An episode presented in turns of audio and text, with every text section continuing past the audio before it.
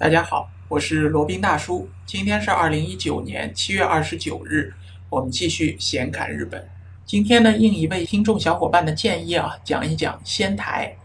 说到仙台呢，我们最初的印象啊，恐怕是鲁迅先生他的一个留学的所在地吧。那鲁迅先生也写过藤野先生这篇文章啊，所以我们对仙台的这些印象恐怕会比较深。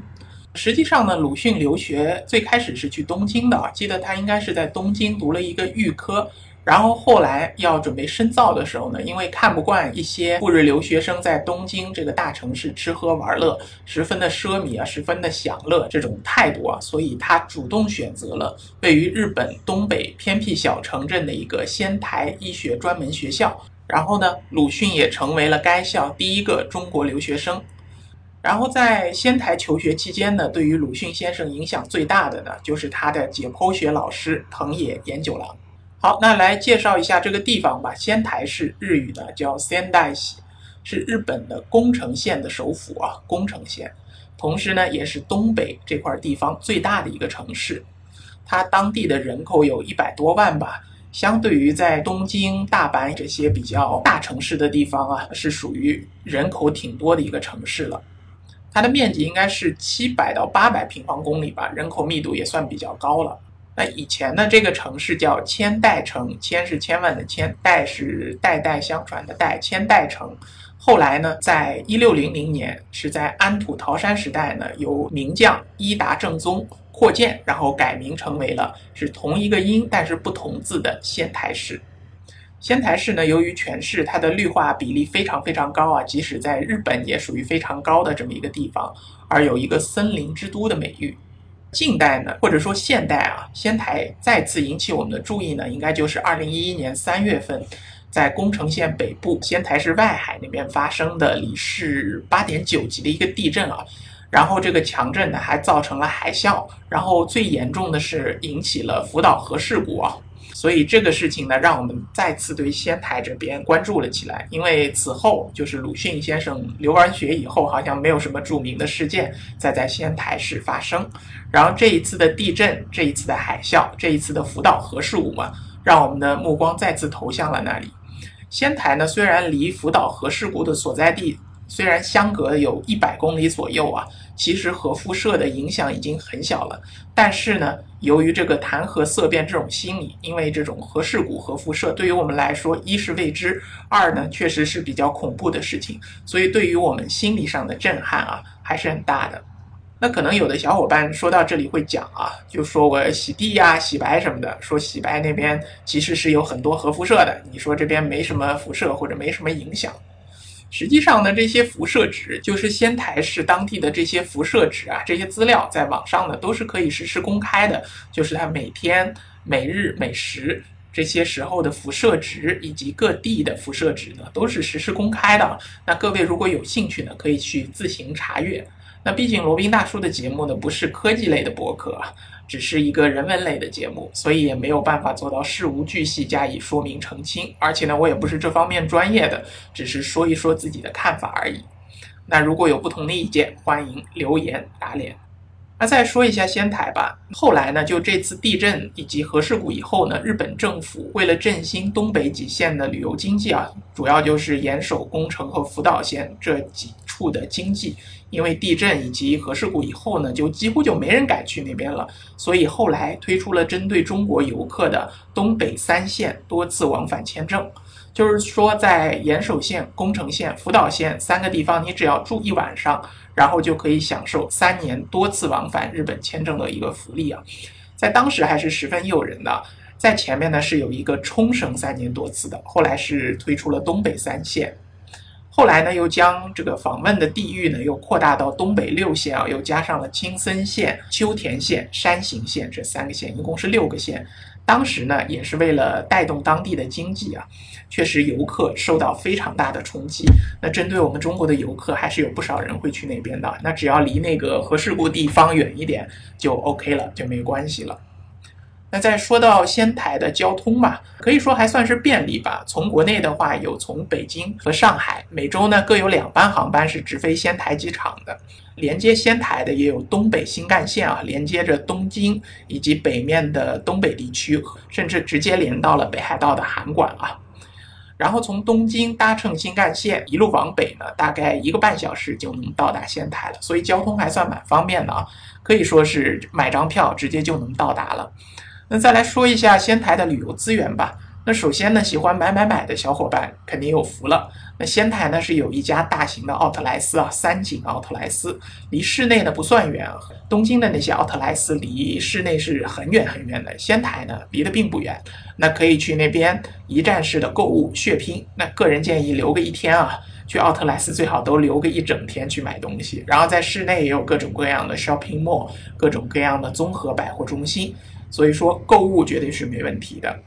那喜欢小动物的呢，也是一个可去之处啊。那仙台市内有八木山动物园，还有呢仙台水族馆，都值得一去的。周边我记得还有一个狐狸馆，当然不是在仙台市内的，是在旁边另外一个市啊，好像是散养着一百多只小狐狸。那喜欢狐狸这种毛茸茸动物的呢，也可以去看一下。如果是开车的话，大概一个小时左右。另外呢，仙台也是一个赏樱花的名所，最有名的是有两个地方，一个是西公园。西公园呢是仙台市内一个最古老的公园啊，建于公元一八七五年，也就是明治八年。在明治时代呢，当时是被称为叫樱之丘公园，就是樱花的樱啊，樱之丘公园。后来在战后呢，是改名叫西公园。西公园呢是非常非常有名的一个樱花名胜地啊。有很多的名胜古迹，特别是名人伊达正宗，他从朝鲜带回来的卧龙梅，这个是梅花。然后在周末，尤其是樱花季的时候呢，去那边赏樱绝对是物有所值的。那另外一个地方呢是流之港公园，那里面呢有一千多株的垂樱啊，据说呢是仙台藩第四代藩主冈村从京都购买的啊。然后经过时事变迁呢，垂樱也没有一千多株了，慢慢变少了。后来呢，当地政府也是开展了植树活动，然后让这里重新焕发了第二春了，成为樱花的赏花名所。然后除了垂樱以外呢，还有染井吉野樱。八重樱、彼岸樱等各种各样的樱花啊，在樱花季绝对是值得一看的。而且它的优势，樱花的种类比较不同，比较众多，所以说它的赏花期啊，樱花季的赏花期比较长，不会像普通的那种只有一种的樱花，你可能错过一周、错过两周，你就看不到这个盛放的景象了。到这边的话呢，早一点、晚一点，都有各种各样的樱花可以去欣赏的。那另外一个是位于仙台市外的稍微有一点远的地方，搭乘电车从仙台搭乘电车大概三十分钟左右就可以到达到大河园町内的白石川河堤啊，这里被称为展望千棵樱的一个樱花赏樱名所，全长有八公里左右的一个赏樱通道，是沿着河流，总共有一千两百多株樱花树啊，形成一个樱花通道。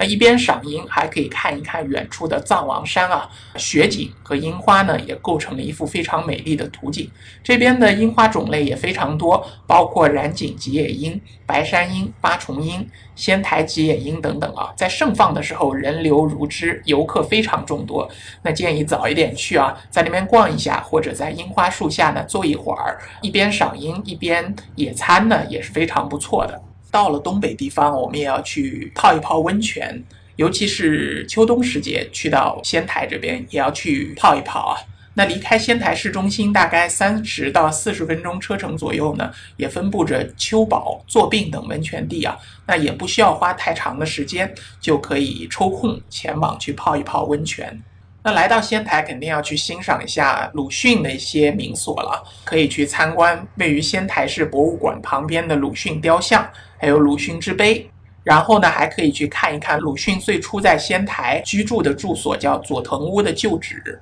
还可以前往东北大学。这边看一下东北大学的史料馆，看一下鲁迅纪念展示室，以及呢鲁迅去过的、学习过的地方，鲁迅的阶梯教室啊，可以去看一下中国文坛巨匠鲁迅曾经学习过的地方。那也不枉了去一趟仙台了。欣赏自然景观呢，可以去旁边的松岛去逛一逛啊。从仙台搭乘电车，只要四十分钟呢，就可以到达日本三大景观，也就是公认的日本最美风景地之一的松岛。松呢就是松树的松，岛呢就是岛屿的岛。松岛呢是由湾内外大概两百六十多个小岛组成啊，气势雄浑，景观优美，那一直是吸引着国内外游客的一个探访的景点之一。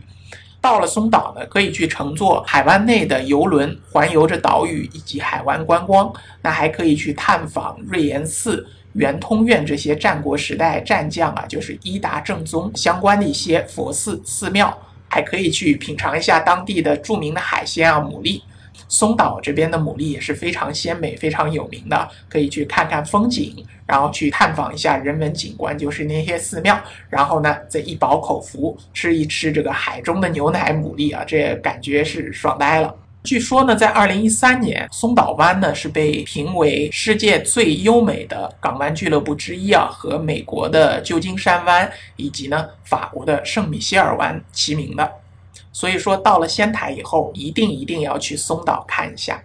那再说一下，在仙台市内观光的一个方式啊，可以搭乘一个叫 Lupo 仙台的一个观光巴士，它是从仙台站为起点，然后呢，大约花上七十分钟时间，可以在仙台市中心各个推荐的景点周游的环形巴士。是有一个通票的，搭乘一次呢是二百六十日元，一天的通票呢是六百二十日元。那如果对于市内这些观光名所都想去逛一逛呢，就可以买个一日通票，然后搭乘这个 Lupo 仙台巴士。